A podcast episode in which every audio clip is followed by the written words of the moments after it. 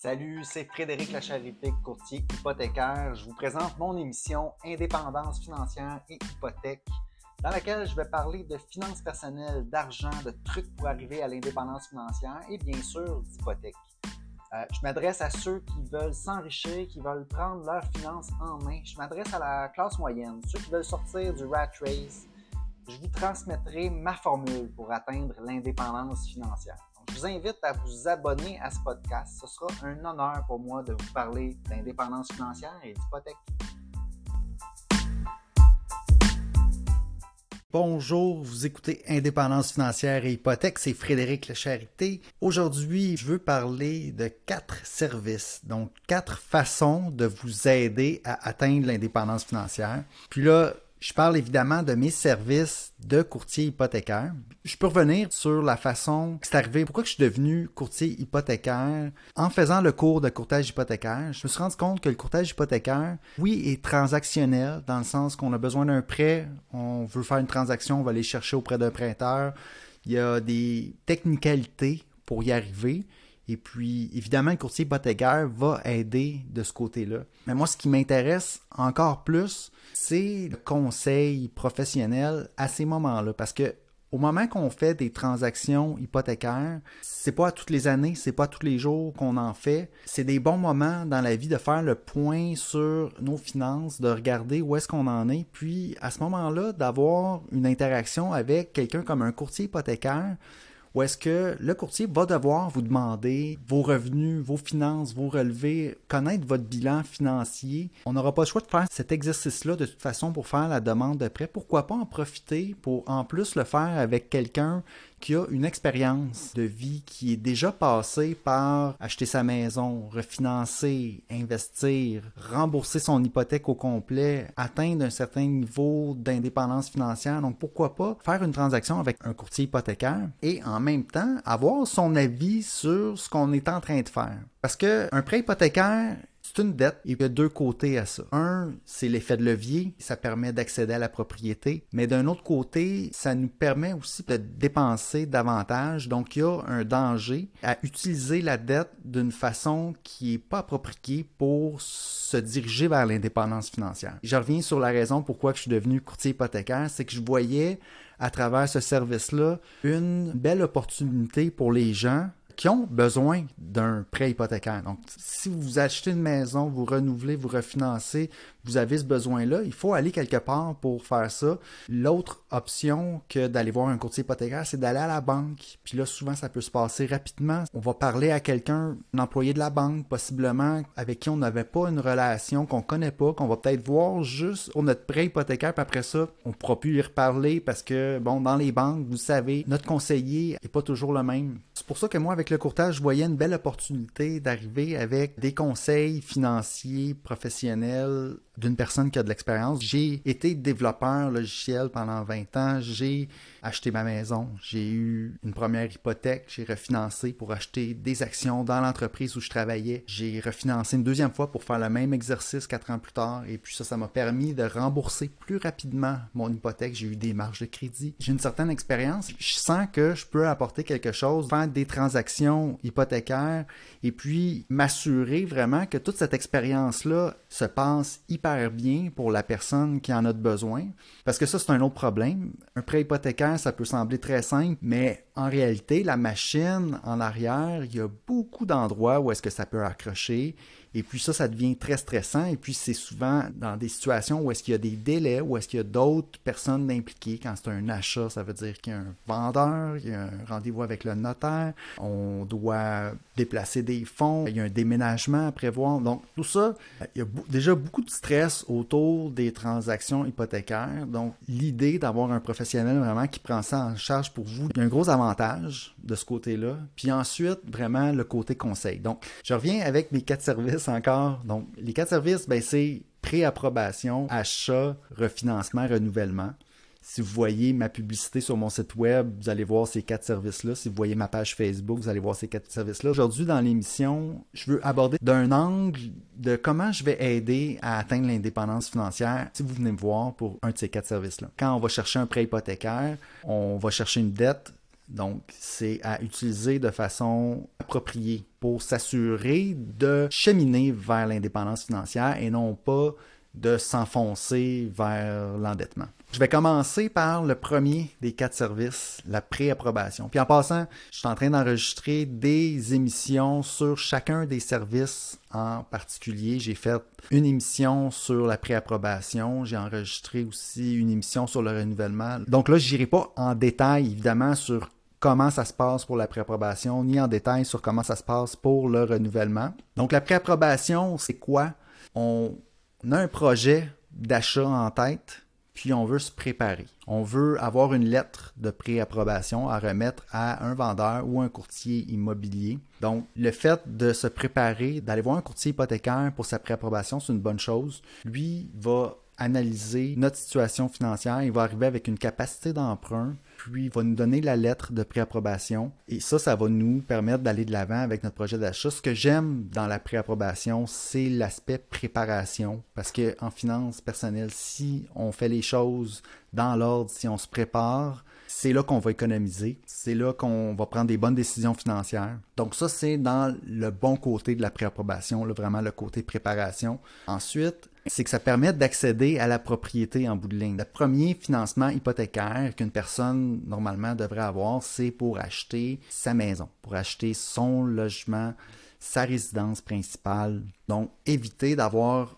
à payer un loyer, on va être propriétaire de chez soi. Puis ça, c'est un premier pas vers l'indépendance financière. Mais aussi, évidemment, pour la préapprobation, on peut y aller pour un, investissement. On peut acheter un immeuble à revenu. Au résidentiel, c'est possible jusqu'à un certain niveau. On peut acheter un plex propriétaire occupant. Ça, j'adore, moi, pendant la préapprobation, faire les deux scénarios. Donc, le scénario d'acheter, par exemple, un condo ou une maison unifamiliale ou d'acheter un plex propriétaire occupant. Puis là, on peut voir la différence, puis on peut faire des projections aussi dans le futur, quel impact ça va avoir dans nos finances.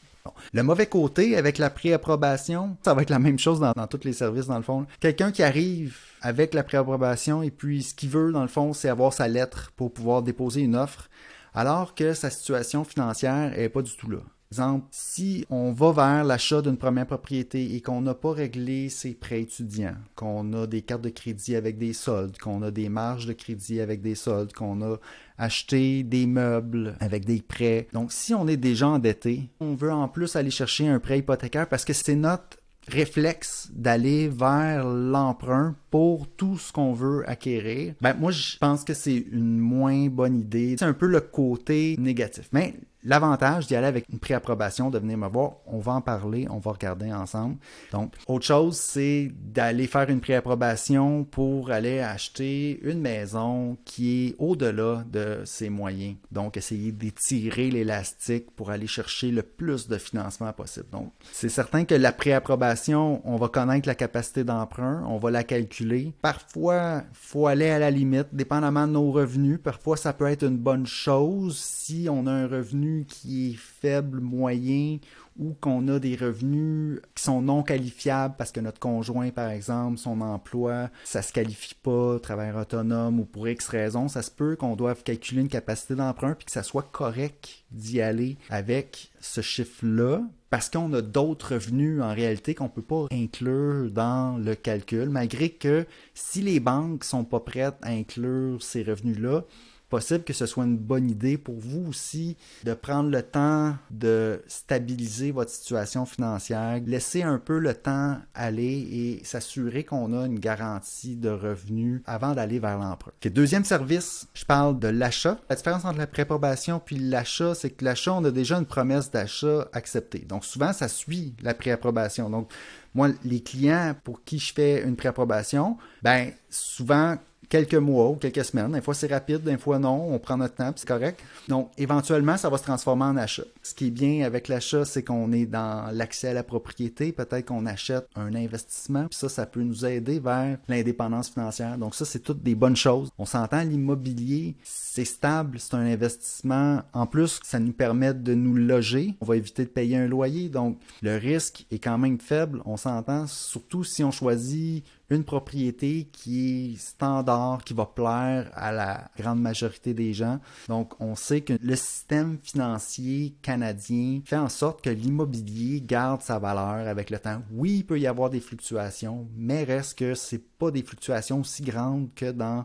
le monde boursier. En plus, si jamais il arrive quelque chose, ben au moins on a un endroit où se loger. L'immobilier, ça reste un bon investissement. Donc l'accès à la propriété, puis ensuite acheter des immeubles locatifs peut être un très bon investissement si on le fait comme il faut, c'est-à-dire avec une bonne mise de fonds, pas y aller avec que de l'endettement. Ensuite, ben, les mauvaises choses, un peu comme dans le cas de la préapprobation, ben ça va être ceux qui vont vouloir acheter trop par rapport à leurs revenus, vouloir étirer l'élastique. Ceux qui ont beaucoup de dettes de consommation, euh, des véhicules, des véhicules récréatifs, des chalets, tout ça avec la dette moi, je pense que l'hypothèque, ça devrait servir pour acheter sa résidence principale parce que c'est difficile d'acheter ça cash, là, on s'entend, pour quelqu'un de normal qui commence dans la vie avec zéro. Comme moi, là, qui vient pas d'une famille fortunée, donc comme la majorité des gens, on va commencer à travailler avec un salaire en les 50, 60, 70 000, puis là, ben, on va vouloir accéder à la propriété, ensuite investir. Je pense que les dettes pour acheter tout plein de choses, c'est là que je suis moins à l'aise, donc rendu au niveau de l'achat,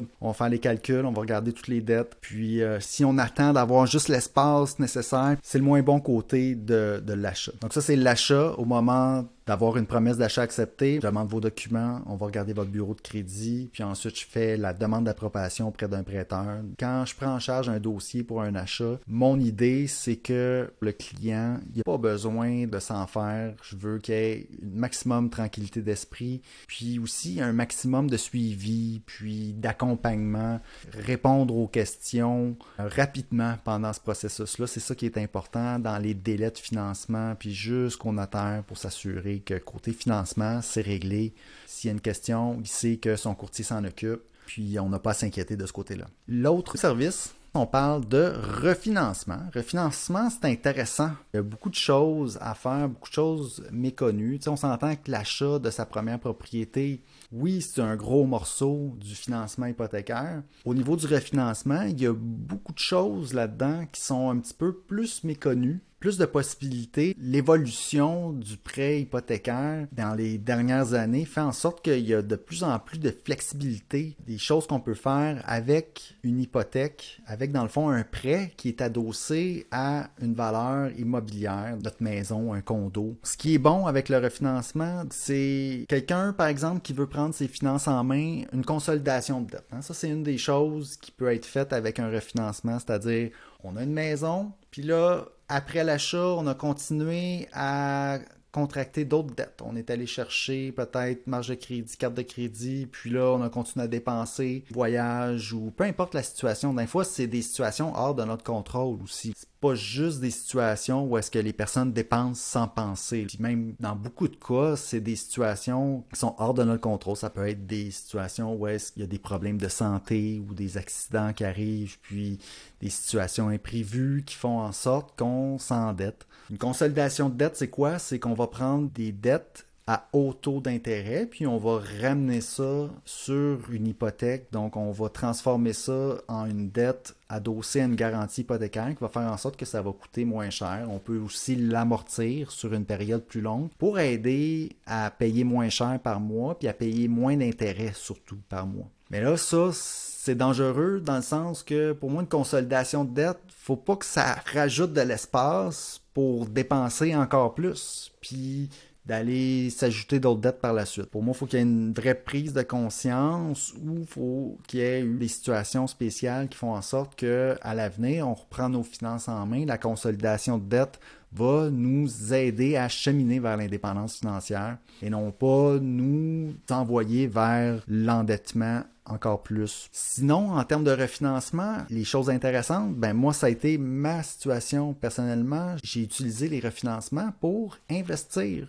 J'ai travaillé pendant longtemps comme développeur logiciel dans la même entreprise, une PME, puis le propriétaire a donné l'opportunité à certains employés d'investir, d'acheter des parts dans la PME. Et puis ben moi j'en ai profité, j'ai pris de mes économies et puis même je suis allé chercher un montant sur mon hypothèque parce que je le savais à ce moment-là, c'était une opportunité. Je comprenais bien les chiffres, je comprenais bien comment l'argent allait revenir. C'était une opportunité à laquelle je n'avais pas besoin d'y penser longtemps. Il fallait juste avoir les fonds pour investir. Ça a été un de mes meilleurs investissements. Et puis à ce moment-là, d'avoir eu mon hypothèque et d'avoir eu la possibilité de refinancer, c'était super important.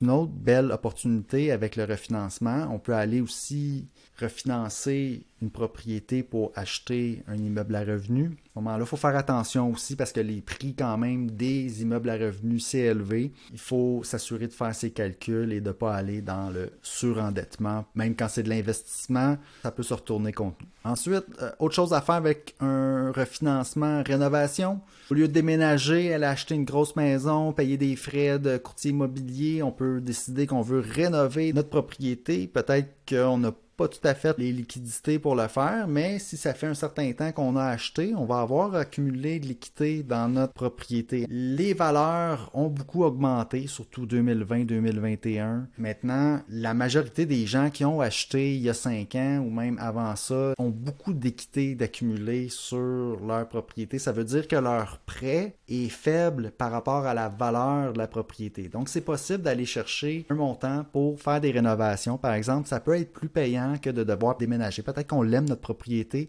puis en plus, ben c'est ça, on va économiser les frais de transaction à, déménager dans une plus belle maison. Pourquoi pas rénover? Ça, c'est une autre possibilité qu'on peut faire avec le refinancement. Ensuite, ben, refinancement, ça c'est une situation peut-être un peu plus délicate. Je parle de l'hypothèque inversée. Une personne que ça fait longtemps qu'elle habite dans sa propriété, peut-être que ses revenus à la retraite sont faibles, mais qu'elle a une belle valeur sur sa propriété. Est-ce que je veux passer une dizaine d'années à avoir très peu de revenus, une maison peut-être qui n'est pas bien entretenue, puis pas pouvoir faire de voyage parce que j'ai pas beaucoup de revenus, tandis que je suis assis sur une maison qui vaut peut-être un million, 800 000, et que cet argent-là, dans le fond, j'en profite pas en ce moment?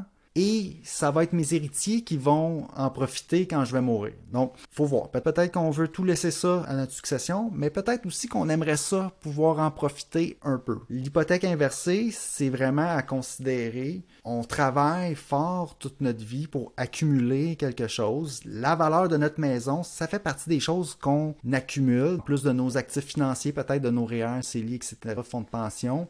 La valeur de notre maison, pour beaucoup de gens, c'est une grosse partie du capital qu'on a accumulé. Profiter de ce qu'on a accumulé puis du fruit de notre travail au cours d'une vie. Donc, L'hypothèque inversée permet ça. On peut aller sortir l'équité parce que supposons que notre maison vaut 800 000 puis qu'on veut retirer 400 000 Puis là, il y a plusieurs façons de le faire. Une hypothèque inversée, ça permet ça. On ne pourra pas retirer le 800 000 au complet de notre valeur, mais on pourrait retirer un 400 000 en hypothèque inversée, soit d'un coup ou le faire par paiement mensuel, l'échelonner sur 10 ans, puis là, se faire un revenu supplémentaire à la retraite et puis, avec la valeur de la maison qui va continuer à augmenter, nos héritiers vont quand même avoir de quoi. C'est ça qui est incroyable avec l'immobilier. Oui, il va avoir une banque qui va se prendre un taux d'intérêt sur le montant emprunté, mais peut-être que rendu là, c'est notre argent, on peut en profiter aussi. Donc, oui, on en fait profiter une banque qui va nous faire le prêt pendant ces années-là, mais en réalité,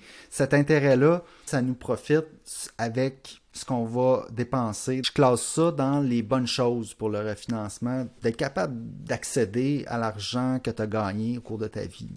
C'est pas peu. OK. Ensuite, les mauvais côtés du refinancement, ben, c'est quand on a déjà beaucoup de dettes de consommation pour nos dépenses, puis que là, on veut refinancer pour avoir encore plus d'espace, puis continuer vers le chemin de l'endettement. Ben, c'est le mauvais côté. Puis oui, il y en a qui le font, mais pour moi, c'est simplement le mauvais côté du refinancement. Il faut vraiment être prudent avec ça. La dette, il y a deux côtés. Il y a un bon côté, il y a un mauvais côté. Ensuite, dernier service où je peux aider, le renouvellement. Ce qui est bon dans le renouvellement, aller voir un courtier hypothécaire, ça va être les conseils. On fait une révision de votre situation financière. On regarde est-ce qu'on peut rembourser notre hypothèque? Ce qui est mauvais avec le renouvellement, c'est de dire OK, j'ai reçu mon offre de renouvellement du prêteur, let's go, on y va avec ça, puis on y pense pas. À ce moment-là, ben, on paye plus cher que ce qu'on devrait parce que l'offre par défaut du prêteur actuel ne sera pas la meilleure. Donc, ça fait le tour des quatre services d'un courtier hypothécaire, des quatre services que j'offre. Et puis, j'ai fait le lien avec l'indépendance financière.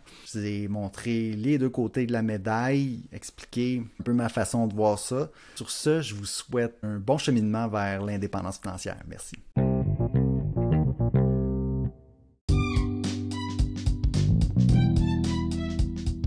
Alors, si vous avez apprécié l'émission, je vous invite à vous abonner. J'ai aussi une page Facebook à laquelle vous pouvez vous abonner. Ça s'appelle Frédéric Lacharité Courtier Hypothécaire. Vous verrez passer mes publications hypothécaires quotidiennement. Si vous avez des questions ensuite d'hypothèque pour moi, achat, renouvellement, refinancement, n'hésitez pas à communiquer avec moi en prenant rendez-vous. Euh, L'adresse parleravecfred.com. C'est un site, ça va vous mener directement sur mon calendrier. Vous pouvez choisir la date, l'heure, choisir le moment qui vous convient pour prendre rendez-vous. Ensuite, euh, par courriel à hypothèque au pluriel, donc hypothèque avec un S, à commercial frédériclacharité.com, téléphone 514-243-8994. Toutes ces infos-là sont disponibles dans les notes de l'émission. Puis ça me fera plaisir de parler d'indépendance financière et d'hypothèque avec vous.